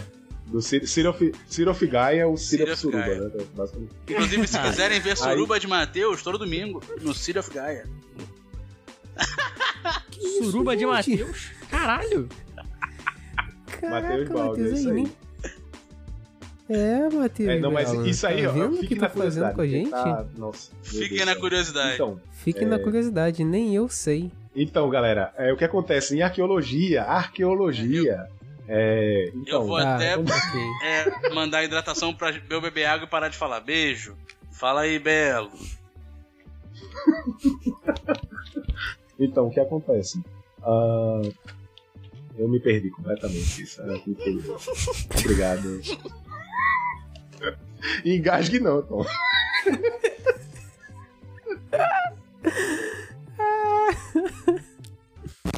Vocês estão vendo isso? Tudo por causa de um comentário sobre acasalamento. Pois é. Boa sorte. Não, então, a gente foi pra casa desse amigo meu pra fazer a pesquisa lá do, do, da- da- do- TCC dele e tal. E era numa área que é o seguinte: é uma área super plana, né? Tipo, você estiver numa altura, numa elevação, você consegue ver toda a região. E esse sítio ele fica num único morro de pedra, de rocha, não montanha não, mas é um, um morro da área inteira. E esse próprio morro ele é na frente de um rio. O que acontece? A gente encontrou, eu acho que foram mais de 50 blocos de rocha que tinham gravação, gra- eram gravar riscados, sabe? Eles tinham alguma coisa. E aquilo ali só era visível porque em época de cheia, de chuva muito forte na região, o rio transbordava, é, é, é, ele chegava na altura dessas rochas e a, a própria rocha ela modifica com a ação da água e tal. E você conseguia enxergar várias linhas, traços e etc. em volta do morro inteiro. O, o que eu penso assim é que, numa época passada, aquele morro, primeiro, ele é uma área que você enxerga toda a região em volta. Então, pra quem mora, é, como é que chama? Quem mora tipo na, na área consegue ver inimigos se aproximando, qualquer perigo. Ela é na frente de um rio, então você tem água abundante e você vai ter comida com mais facilidade. Então era um local que ele era muito propício à habitação. sabe? Aí eu, eu, eu, lembro que eu falei assim, eu olhei pra ele e falei, bicho, isso aqui deveria ser tão pintado, esse, essa, essa rocha aqui. Ela deveria ser pintada de cima a baixo, ela deveria ter tudo aqui. Só que o tempo passa e o tempo ele consome tudo. Então só sobra, né, só o que a gente tem de remanescente é o que o ambiente proporcionou. Sabe? É, é, é, plano igual a Terra, não, pelo amor de Deus, Rafa. Não, não, não te conhecia assim. As coisas começaram assim, né? Pois é. só falar de é, plano aí, ali tipo... é foda. Pois é. Aí não. É, é, e aí, assim, no Brasil a gente tem muitos sítios diferentes. Né? Até falar assim dos sítios que a gente tem aqui, além de sítios a céu aberto, que a gente fala que são sítios encontrados quando o cara escava e tudo mais e encontra aquele material, a gente tem muitos sítios em abrigos. Tem muitos sítios rupestres, né? Que a gente encontra pinturas, gravuras, às vezes é, a gente aqui, né? Tinham metodologias que foram aplicadas nos anos 80 para trás e que hoje ainda são aplicadas em algum modo, mas tem algumas ideias que são para definir esses estilos de pintura diferentes. Por exemplo, aqui no Nordeste, a gente tem duas grandes tradições que se fala, que são tradições agreste e tradições nordeste, que é basicamente o estilo de pintura. Né? No nosso caso aqui, quando você pega aqueles painéis de pintura que aparece é, cenas de caça, né? A pessoa com a arma, o animal, as pessoas uhum. correndo em volta, cenas de dança, cenas de. Como o Wagner eh, fala, né, que tá solteiro sempre aí, então também. Cenas de sexo também, que parece. É, não. É, é, então, tipo, você encontra essas coisas. A gente, eh, antigamente, né, era muito classificado em. Quando se tem uma ação, uma cena que está acontecendo um movimento, ela é uma tradição nordeste. E aí você vai subdividindo, e hoje tem uma diferença muito. Uma, um pensamento um pouco diferente disso. Uhum. Né? Ou quando você encontra pinturas que são bem estáticas, de tipo, é um boneco enorme desenhado, não fazendo nada. Tipo, é só a pessoa parada ali, não tem nenhuma sensação de movimento, de caça, de, de, de luta, ou que seja. E aí você classifica como outro tipo de tradição. É só Isso o Slender modifica... te vigiando, cara. Desculpa. Pode ser, pode ser. Nada demais. É, é, é, é, pois é. E aí, tipo, você tem esse sítio de gravura, né? Que a gravura ela é a pedra sendo riscada para formar, para ter formas sejam formas geométricas que ninguém sabe que eram, ou formas de animais, ou de, de seres humanos, ou de seres misturados, né, antropo, é, antroposomorfos e tal. É... Também a gente tem muitos sítios aqui que chamam de é, sítios sambaquis, e eu não sei se vocês conhecem. Pra, eu acho que para o Rio talvez até tenha uma possibilidade, mas não sei se eu, algum de vocês sabe o que é. Né? Imagina Diga. Uma população que consome muito concha, ostra, uhum. é, peixes e outras coisas assim. Imagina essa população intencionalmente ou também não intencionalmente começando a pegar esse material, essa concha que sobrou e jogando num canto. Uhum. Agora imagine isso por centenas de anos. Caralho. Aí é tenso. Hein? Aquela concha, ela pode formar um morro que, tipo assim, tem locais no Brasil que é um puta de um morro gigante. Tipo, o pessoal sempre discute, ah, isso aí foi intencional, não foi, foi um pouco dos dois. E aí, nesse sítio Sambaqui, Sambaquis, a gente conhece um pouco da forma de alimentação desses povos, né, que eram usando a alimentação né, vinda da água, né, dos mares ou rios, principalmente de mares. Mas você às vezes encontra coisas que você não acha tão facilmente no, num solo normal. Você encontra enterramentos mais fácil, você encontra brinquedos feitos em osso, né, ou algum material assim, você encontra contas de colar, amuletos e tudo mais nesses ambientes, sabe? Que eram ao mesmo é. tempo eram locais que era descartado aquilo e que às vezes passaram a ser habitados. E as pessoas enterravam a pessoa que morreu lá dentro. Uhum. E como a concha ela é um material é, com base em cálcio, que é um, um, um elemento mais básico, né? É, ele protege muito coisas orgânicas. É, Matheus, conta aqui pra gente como é que foi aquela história do. Que história não, na verdade, porque você me mandou uma foto de uma caixinha bonitinha. E, e aí você falou que lá dentro tinham ossos or... é, é, é bem organizados. Sim. Então. O que, que, é aquilo? Eu acho que é uma das coisas que eu mais gostei aqui no nosso. Pronto. No, no, na região ali do Maranhão, Nordeste aqui, Norte-Nordeste, tinham povos pré-históricos que fizeram grandes modificações no solo tipo os povos Marajoara, que são assim, até bem conhecidos, né? Que é, é, é, é, eles eles faziam, eles terraformavam a região. Tem locais que você vai lá que foram, tipo, são tipo verdadeiras ilhas é, artificiais feitas por esses povos pré-históricos, sabe? E aí tem um povo, tem, uma, tem uma, um grupo lá que eles definem como etnia maracá, que eles tinham um enterramento que muitos povos indígenas eles tinham um enterramento que era a partir de vasilhas cerâmicas enormes, às vezes mais de uma pessoa era enterrada ali. Só que é aquele do tipo assim, a pessoa morria, ou ela era colocada diretamente naquela, naquela vasilha enterrada, ou ela era enterrada no solo e depois de um, dois anos que o, o só está em processo de ossos, ela era retirada e colocada em, em, nessas é, vasilhas e depois enterrada ou levada para algum canto. E a gente chama isso de enterramento secundário. Os povos maracais, eles enterravam, eles tinham tipo as necrópolis deles, né, os locais onde eram os cemitérios deles, uhum. eram geralmente em locais é, de caverna, em que a pessoa morria, ela era enterrada na terra, depois de um, dois anos tal, era retirado os ossos, era feita uma limpeza, e eles eram colocados dentro de uma urna, a gente chama de urna, né? Urna cerâmica, que ela é uma urna em formato de uma pessoa. Né? Uma pessoa sentada no banquinho com os braços no, no joelho. É uma urna, assim. É, e aí o que acontece? Essas urnas, elas tinham tipo um formato humano, e a partir dela você podia tentar identificar qual era aquele indivíduo, né? qual era o gênero daquele indivíduo, é, qual era talvez a função dele ali, ou tipo. É, é, é você poder ter uma prévia do que é aquilo ali, qual era a representação dele, a gente nem sempre ter a resposta para isso, mas era uma forma de expressão, né? As pessoas morriam e elas eram homenageadas sendo colocadas nessas urnas. E tipo assim, tem uns locais, que eu lembro que um dos, dos locais encontrados era uma caverna, bicho, que a entrada dela era baixíssima. Você tinha que entrar bem se agachando e lá tinha essas urnas colocadas.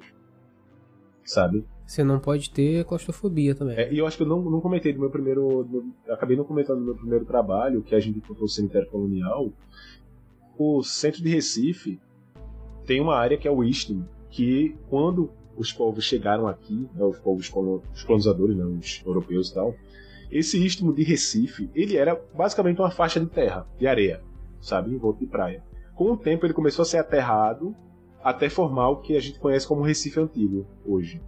E aí, nele, na frente da prefeitura do, da cidade, tem, um, um, um, tem uma fábrica, e atrás da fábrica tem escondido, né, escondido mesmo, uma comunidade, que, uma comunidade mais pobre, mais carente, que acabou se desenvolvendo ali. E foi feita uma, é, é um trabalho de requalificação na área para tornar ela uma, uma área requalificada, para as pessoas terem uma condição mais digna, etc, etc, etc. E como o Recife, onde você cava, você encontra material arqueológico, basicamente, né? nessas áreas mais antigas, era preciso ter acompanhamento, era preciso ter uma escavação na área para liberar ela. E aí aconteceu que a empresa, as empresas, de, as construtoras, uma delas lá faliu e a obra ficou toda parada. E o que era para ser um campo de um mês virou para mim um campo de oito meses. Foi bom que eu ganhei dinheiro esses oito meses, né? Isso foi bom meu primeiro estágio aí, ganhando aquela bolsa boa para o estudante né, de humanas. Oh. Você fica, meu Deus, estou rico. não. pois é. E aí, tipo, a gente acho que no, eu acho que foi ainda no primeiro mês. E aí o que acontece? É, é essa, é, é, nesse local eram várias casas, e aí você foi encontrar tipo, a, a, a, a fundação dessas casas, e era naquele modelo antigo, que a casa ela era pouco larga e muito comprida. Às vezes ela ia da rua até o rio, sabe? Bem, bem comprida mesmo. Tá? E a partir dos dois metros, a gente em profundidade, né, escavando. É, eu lembro disso, foi numa sexta-feira, bicho.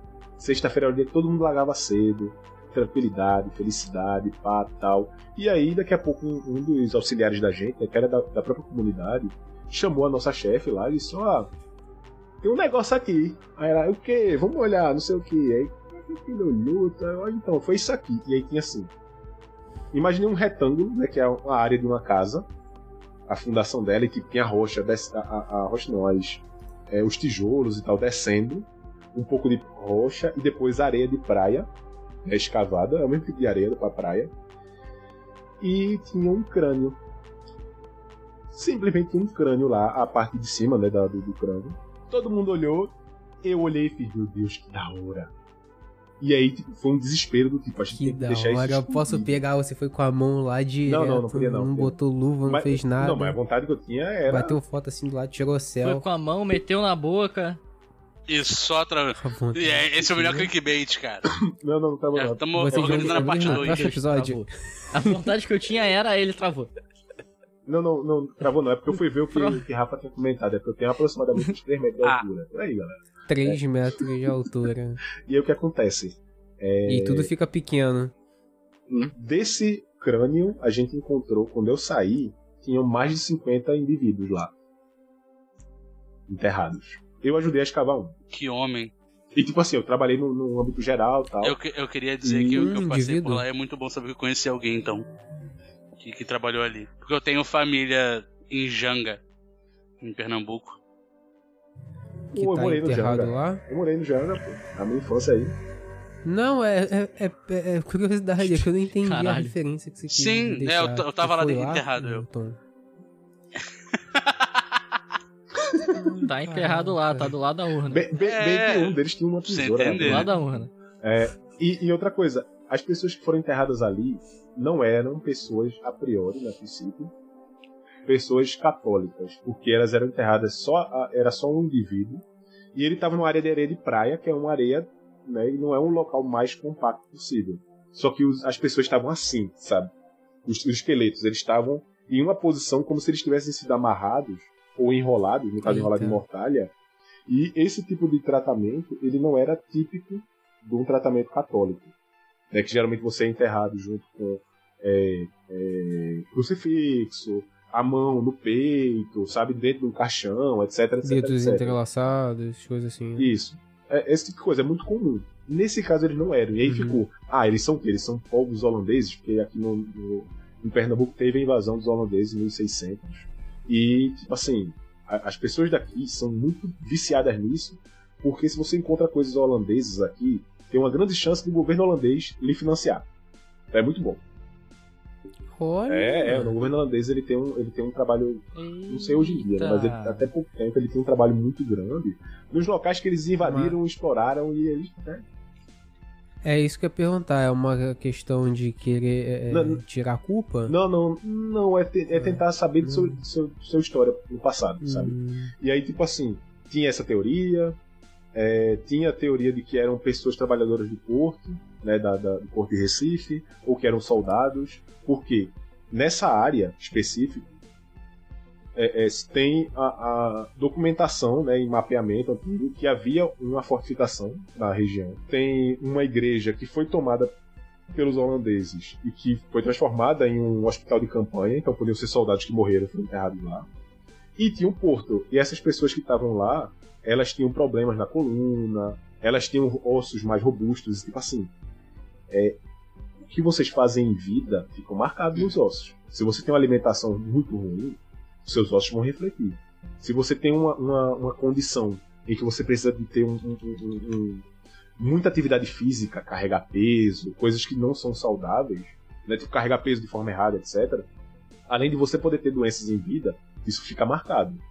Se você é, é, é, se é uma pessoa que tem útero, né, e ela deu à luz, isso fica marcado nos ossos. Foda. Sabe? caramba.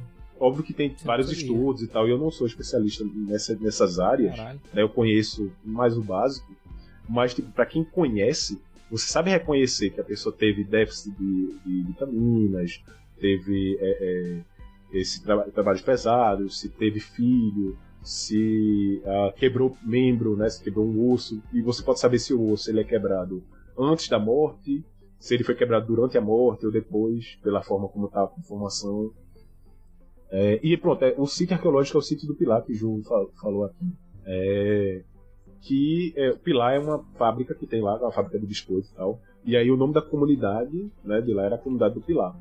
E era assim, uma comunidade super é, é, marginalizada. E você pensa assim, putz, ela tá na frente da prefeitura, ela tá numa área que tem uma grande proximidade turística e ela é super marginalizada, sabe? Ela é uma área que foi escondida das pessoas ali.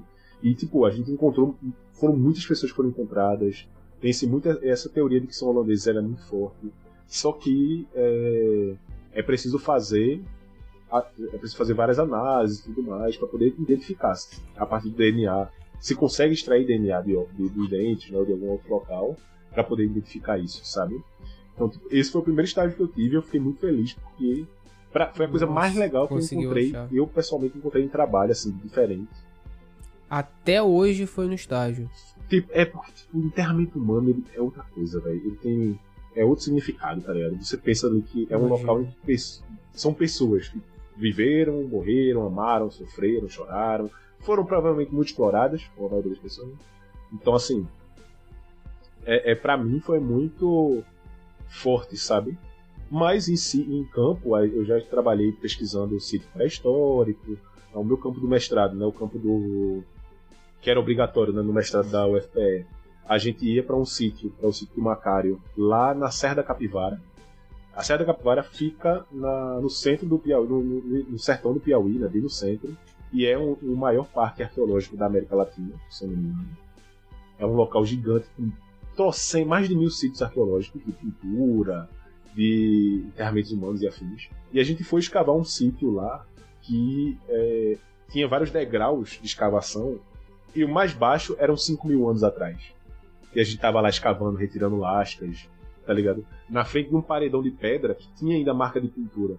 E o massa que a gente encontrou nessa, nessa área de 5 Que mil anos atrás, a gente encontrou uma placa que ela tinha marca de pintura, na- uma placa de, de pedra. Deve ter quebrado e caído, ou que alguém quebrou e caiu, não sei. E essa placa de pedra que tinha pintura ajudava você a datar que aquela pintura lá em cima devia ter 5 mil anos. Eram 15 mil anos, eu não lembro agora. Era uma coisa assim, era muito antiga, sabe? Que a gente encontrou, lá tinha sido encontrado fogueira, várias turmas tinham ido escavar ao longo dos anos. É, É, a Ju escreveu ali que ainda estão tendo. escavações Muitas lá. coisas ainda não foram estudadas. Inclusive está estava tendo uma segunda campanha agora pela UF. O FRPE, UFRP. que é a Universidade Federal. Rural de Pernambuco. Lá tem um departamento de história e tem pessoas que trabalham lá com arqueologia há muitos anos e fazem algumas pesquisas lá.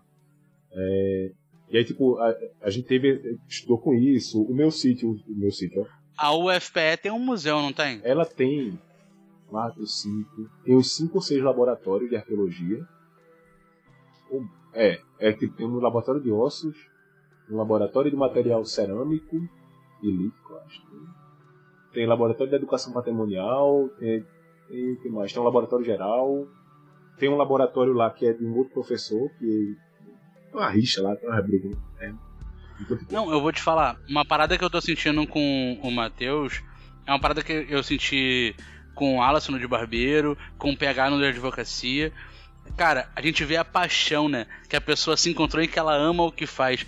E aí dá vontade de, de, de pegar um avião agora, todo mundo ir pra lá e trocar uma ideia. Não, vamos sentar aqui, vamos conversar de verdade, pessoalmente. Vamos visitar os locais, que eu estou curioso agora. Sim.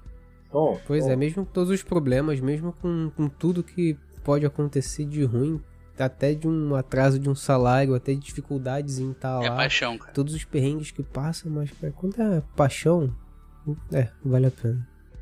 Né, Eu eu só queria complementar com falar, né? Você vê que o cara fala com muita paixão, etc. Tamo te né, ouvindo. salário. É. É isso. Eu não vou reclamar muito, não, porque tem lugares que eu já vi que a galera trabalha, se ferra muito. Hum. Mas enfim, é, é, não vamos falar de Coisa coisa, boa, triste, coisa vamos boa. falar dessa, desse painel rupestre aí que Wagner colocou. Que É, esse o, o Belo botou esse aqui, o, o Belo, o, o Wagner botou, olha, olha, temos transição esse de é layout. a- Pra quem não tá entendendo do que, que eles estão falando, é porque lá na Twitch e no YouTube, nas nossas lives, a gente né, coloca a imagenzinha bonitinha pra ilustrar o que, que tá rolando. Então, além de ouvir o podcast, cara, confere lá nosso trabalho na Twitch e no YouTube. Valeu! Exatamente. Matheus tá de. Ah. Temos imagens! é a- Parque é o Nacional da boqueirão Serra da Capivara. Furada. É porque é um nome gigante esse sítio. Esse sítio, bicho, são uns 60 metros de extensão de rocha pintada. E tem algumas rochas que você só enxerga à noite com essa iluminação amarelada. Que é a mesma iluminação de fogueiras. Ah, mano. Cara, Caraca! Tá ligado? Você de dia você não vê. Você pode tentar olhar ali, ah, beleza, tem algum traço de pigmento aqui. Mas de noite você enxerga a parada de outra forma. Porque provavelmente o pessoal pintava aquilo ali na noite. O objetivo era que fosse visível na noite. Sabe? E por isso que, até porque por isso que a, iluminação aí é amarelada, sabe? É um pátio gigante que foi feito um, um, uma passarela para você não pisar no sítio e você ter uma distância né, dessas pinturas. Até para proteger o material de, de se acabar e tudo mais. É, é, Incrível, incrível. Bom, é isso aí. Pra quem tá- vai estar só escutando, É, foi. vão lá- vão lá no- no- E se você quiser ver tá nossos bastidores também, vocês podem ver aqui na Twitch, Aonde eles podem ver? Podcast, Aonde? tudo junto, ou no YouTube, Podpixel, espaço, podcast. E se você que tá assistindo aqui Ah, com a gente e é novo e não se inscreveu no YouTube Exato. ou na Twitch, Não vai. essa é a hora. Não vai ter nem Senão parte 2 se você não se inscrever. continuar explicando pra você. Vai dar erro. Vai dar erro na transmissão. Pra ab- abriu uma contagem aqui, 10 pra quem não se inscreveu. Ih, vai cair pra quem não se inscreveu, hein? Meu Deus. Ih, vai cair, vai Dá cair. pra continuar ainda. Essa é a hora. Pode continuar. não sei, a gente tá falando aqui, sigam o podcast. Nada. É, é, é, como você falou assim, Todd, que eu gosto muito da minha área. Ela me causa estresse, me causa crise de ansiedade, com certeza, mas eu gosto muito da minha área. Eu te entendo. Tanto que assim, quando eu vou. Eu, tipo, nas minhas, nas minas mesas de, de RPG, né, eu, eu, às vezes, eu tento sempre trazer alguma coisa disso quando é possível, sabe? Ou essa outra, outra imagem que, que Wagner colocou é. Nossa, esse tá muito lindo, né? na moral. Isso aí devia ser tudo pintado, cheio de coisa. Vamos ter alguma coisa assim numa mesa de, de Roma, Roma Invicta? Pois é, inclusive eu tava ajeitando as coisas. Rapaz, vai ter Home Invicta. Mas eu, eu gosto assim, eu gosto Vaga. muito, tanto Entendi. que tem uma uma mesa nossa Estamos aí. que foi parceria lá aí. com o Arco 3DPE, que foi usando o Bandeira do Elefante da Arara, e eu montei um cenário semi, semi-fantasioso e ficcional, né, de, é, da pré-história, né, 10 mil anos atrás, justamente na Serra da Capivara. Né, que aí o objetivo da história, a gente tem que retomar essa- esse jogo, mas o objetivo era que um, três, quatro escolhidos, né, pelos povos ali, tinham que recuperar artefatos do seu povo para ajudar ao ambiente a ser a, se re- reequilibrar, porque estava acontecendo grandes mudanças e tal. Então eu gosto muito de trazer um pouco desse- desses elementos, porque a gente eu aprendi tanto, sabe, a pesquisar sobre e tal, a tentar trazer essa verossimilhança que eu acho legal, sabe? É bom Uhum. que você situa todo mundo, é que nem fizeram aí no Quebra-Luz, mostraram certa universidade Pois é. Do Rio de Janeiro aí. E aí você já consegue situar É, o pessoal e falar, ah, beleza, inclusive- tá, tem uma ideia de como é que é isso daí. Ou você já, ou você apresenta pras pessoas e mostra, olha isso, olha isso aqui, vocês estão achando legal esse, esse espaço aqui no RPG? Olha isso aqui na vida real, galera. Eu tive amigos que ficaram, ué, Tijuca tem uma floresta? Eu fiquei, gente, onde Porra, vocês estão de sacanagem? É, é isso também, às vezes é tipo chegar a pessoa e falar, olha aqui, cara. Na Tijuca, inclusive. É. Inclusive, tem gente, tem gente procurando assédio lá até hoje. Toda vez que vai passear na floresta. Caralho, é real, né? Tá, tá, tá nublado. Sobre as brumas. É, é, o, Lucas falou, o Lucas falou um negócio aqui que eu até sei o plot do, do Home Invicta, a continuação. Olha aí. Oh, olha aí. Eu não posso afirmar nem negar disso. Só, só, só, só podemos jogar sobre isso. É, exatamente. Um jogo baseado em mestrado, deve ser algo triste. Pois é. Caraca, mas Ah, aí tu ia gostar, né, Wagner? Não, Não ah, ia tá. não, cara. Tá difícil na vida real. mais. Imagina jogando. Wagner, é, ro- Exatamente. rola a sorte aí, Wagner, pra ver se tua bolsa caiu. Não, não, não, não, não, Caiu não. prazo. Nem, o cara nem fica, não, não, não, falhei. A sanidade Faz vai isso embora. não, menino vai ficar triste. A, a sanidade vai pro caralho, meu querido. Que isso? Bom, Matheus, cara, foi incrível o Olha, episódio, incrível, deu pra saber muita coisa. Acredito que você não falou nem 10% do que você faz em todos esses anos. Tem muita coisa aí pra poder explicar. E algumas considerações finais, Tom, Wagner. estou apaixonado por arqueologia. Muito obrigado, Matheus Belo. Eu não sabia. Ah, eu ia falar, tô apaixonado pelo Matheus Belo. Desculpa. É, mas também. Também. Ju, desculpa, Ju. Desculpa. Desculpa, tá? Quando o Tom falou, eu já tava aqui, eu sou Desculpa, comprometido. tô, tô apaixonado. Tô comprometido, caraca, ele não terminou de falar. É isso. Tava rolando uma conversa. no- Não, deixa eu falar. Não, não tava rolando conversa de nada, Matheus. Tá. Segura tua onda. Tá. E, cara, eu já falei da paixão, do- do... Nossa, mano, é maravilhoso, cara. Estou, estou extremamente interessado em revisitar todos os locais que eu já conheci em Pernambuco. Por causa do Matheus Belo, olha aí. Pô, cara. Vamos, vamos. Vamos passar a pandemia, chega aí pra gente tomar uma cerveja. Olha aí, ó. E, e fazer um corte de Com cabelo, porque Pô, já eu, Eu- eu levo- que corta bem o Eu cabelo. faço questão É, de despachar uma mala só pra levar a máquina pra cortar cabelo de vocês aí. O cara entra na, na parte principal do voo. Não, eu só trouxe meu, meu equipamento de trabalho, uma tesoura. Levo mesmo. Como é que é? Vai A ser o, o novo quadro. O, o quadro pós-pandemia é o Pixel Trip? Como é, É que o é? Pixel Trip. Vai ter o Pixel Trip Pô, se Deus sim. quiser e se o valor permitir. E se o valor permitir. Amém, amém. Importante, importantíssimo. Então é isso, agradecer mais uma vez, Matheus eu só queria agradecer, velho, por né, eu, ter, eu ter implorado pra participar. basicamente. Ah, é. Inclusive, eu quero puxar um gancho aqui. tempo. Posso? Uhum. Pode? Se a galera da live, galera que tá no chat, quiser, depende mais de você do que da gente. Com certeza. Eu quero o Matheus Belo aqui pra gente desmistificar a arqueologia na cultura pop. A gente falar sobre filmes, séries, Focado desenhos, nisso. focado nisso, trazer ele aqui pra gente falar sobre Eu isso. acho que é isso é real, isso não é. E, e vamos trabalhar. Eu, é com vocês. Se vocês quiserem, Matheus vai ser obrigado a ver. Cara, aproveita aí, fa- aproveita, faz teu jabá, Então. fala tudo que você quiser, dá a agenda da Isso. semana, agenda Fala do sobre mês, fala o coisas, que você projetos, quiser. como te contratar pra poder escavar lugares Então, específicos. é, vocês me Exatamente. encontram na. Encontrei um negócio estranho aqui no meu quintal. Matheus, vem cá, descobrir. Quero Vocês me descobrir que encontram na é. plataforma Lattes. Só colocar lá na parte de busca. Matheus com dois Ótimo. Como X no é é? Na. Parmalat? Te encontra na Não. Parmalat? Plataforma Lattes. É onde contratam. Forma lá, Não, mas se a Parmalat quiser contratar pagando bem, eu, eu posso trabalhar com eles aí, né? Tudo bem.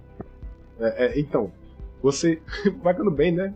É, então, vocês me encontram no Sem Fronteiras RPG, que é um canal de RPG, como o nome já diz. É, essa semana, na quarta-feira, eu vou estar jogando uma one shot com uma Carol narrando de Masks, onde tem um personagem que ele. É, ele tem os poderes de um tatu. Não é o meu, mas pra mim já é o melhor personagem. Né, quem quem o conhece. Lucas tá na mesa? O Lucas tá na mesa, mas também não é o dele. É, por incrível que pareça.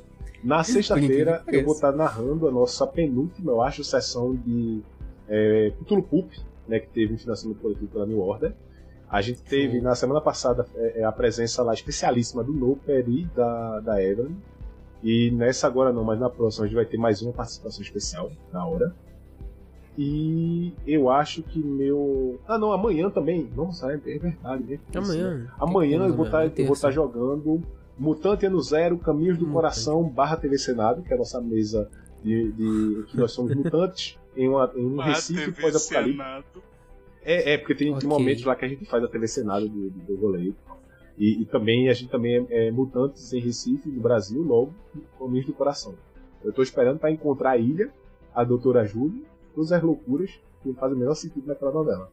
Tá ligado? Ok. Então, assim, é, é, vão lá, né? É, a gente, sigam o pessoal do Podpixel. ah, Sigam. Comentem nos vídeos que vocês acharam, digam assim, ah, esse cara é legal, chama ele de novo, não bota ele na geladeira, balde, essas coisas assim. Ah, mas o. Qualquer semelhança com a realidade Caramba, não é mera sim. coincidência.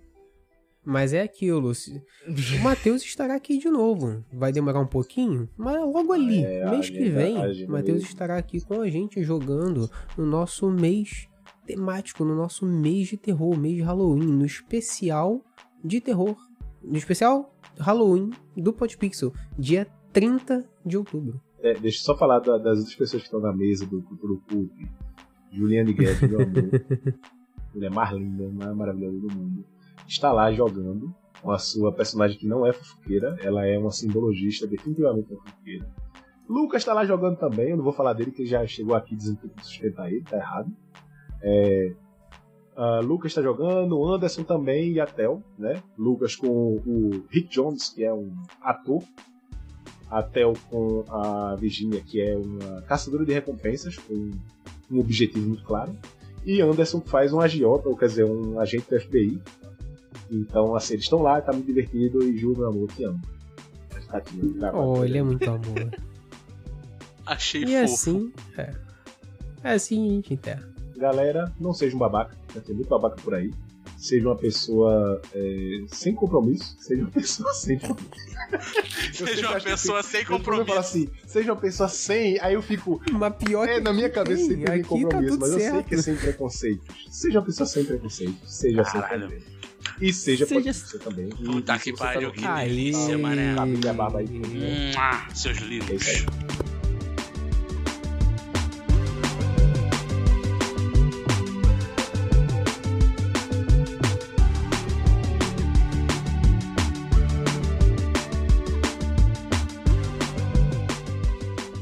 Nossa A agenda nossa aí, cara. agenda, que isso? Que você, isso? olha, Qual é você que tem na nossa agenda, né? cara? O que que tem? Você gosta, Eu né? O gosto. que que tem? Vocês saibam aí que Quebra-Luz segunda temporada tá voltando. Como mensurar a dor de perder alguém? Todos nós perdemos. Lucas perdeu Daniel. Xavier perdeu o Kenny. Oliver e Bella perderam Felipe e Ramon. Eu perdi o Pedro. O Gomes. Não, não. O meu melhor amigo. O pior é que nem sempre perdemos alguém pra morte. Eu perdi pra loucura, pra ganância, pro egoísmo. Eu. Eu quero não julgar isso tudo. Eu não tenho tempo pra julgar isso tudo. O renascimento foi impedido? A Nicásia foi detida, ok. Mas e a Matinta? Os Waiuarás respondem a quem? Por que, que o Gomes era o dono do castelinho da Rua Aba? O Gomes ele entrou no espelho, foi selado, tá, mas e aí? Ele ainda tá lá? Que aconteceu com ele? Sim, nós detemos o renascimento. Mas isso aqui ainda tá longe de acabar. Nós somos o que sobrou daqueles que seguem em procissão a fazer dar certo. Nós somos o quebra-luz. Dia 27. Tá voltando, gente. Dia 27. E se você entrar lá no feed do Spotify ou do seu agregador de podcast Tá favorito, incrível. lá no nosso feed, no Podpixel Podcast, vocês já vão achar algumas coisinhas que tem lá. Então, por exemplo, tem um audiodrama do nosso personagem novo, que é um padre. E é estranho falar de um exorcista, se sentir só indo mais eu, tanta fé. Mas eu me sinto sem aliados. Aliás, desculpa. Ai, aliás, qual a definição de um aliado, né? Seria alguém que luta por um propósito ao seu lado, que tem o mesmo propósito que você. Bem, o inimigo pode ter o mesmo propósito, não é? Meu Deus, por que que você levou a Ana? Bem interessante. Aquele audiodrama ficou lindo. Temos audiodrama. E não é o primeiro. Exatamente. Não é o primeiro. Oliver, ele tá na varanda do quarto ao lado. Xavier, tem certeza? O que ele tá fazendo? Ele tá sentado, tomando algo e parece que tá lendo. E ele não tá demonstrando, não tá preocupado com o que tá acontecendo abaixo dele, não. Você serve em algum lugar, meu jovem? Perguntou o velho sem olhar para Oliver. Oliver faz uma pequena pausa e põe-se a acender o seu cigarro. Sabe? Essa postura reta, bem alinhada. Pode caçar lá que vocês vão achar, mas ó, por preparação pra segunda temporada já tem, então esse audiodrama.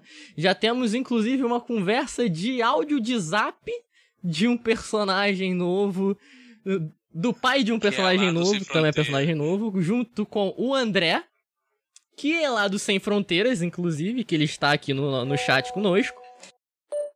Aí, cuidado, hein? Cuidado com essas paradas. Já acabou falando aqui, acabou falando aqui que quiropraxia não é recomendado. Não sei. Peraí, peraí. Não é recomendado? Ai, caralho. só um momento. Ale, é, faz um favor pra mim. Desmarca amanhã, por favor, o meu compromisso. Isso, é, aqui no prato, é. Porque não vai dar não, fiquei com medo de perder as costas, tá? Desmarca aí. É. Caralho. É. Tá bom então, né? É. Eu vou fazer um negócio aqui depois a gente se fala. Então, assim, tem mais coisas aí pra chegar, então fiquem de olho em tudo que vocês possam do Podpixel, porque assim, o, o Quebra-Luz tá chegando e tá chegando com muita força, galera. Segunda temporada tá aí. Todo dia, de vez em Será? quando, tá brotando assim. Eu, eu, eu, eu, Wagner, do Podpixel, eu abro o, o, o Eu do nem nada, sei assim, mais. o Spotify, eu vejo, e eu vejo lá, tipo, ah, episódio novo aqui, aí eu vejo quebra-luz, eu falo, caralho, Como? como assim? Tá acontecendo. É isso, tá Nem nesse a gente nível. tem controle sobre o O sobrenatural e o real se confundiram já, cara. Exatamente. Então é isso. Você prefere se cercar numa muralha de dor, sofrimento e ilusão pra não ter que perder mais ninguém. Infelizmente. É, cara. Infelizmente é isso. O Daniel não merece ser esquecido. Eu nunca teria coragem disso. Eu não importo se eu vou ficar mal ou qualquer merda. Mas ele não merece. isso. Lucas, seu comportamento está sendo bem autodestrutivo. Eu sei. Só que não é por saber da merda que a gente consegue fugir dela. Infelizmente.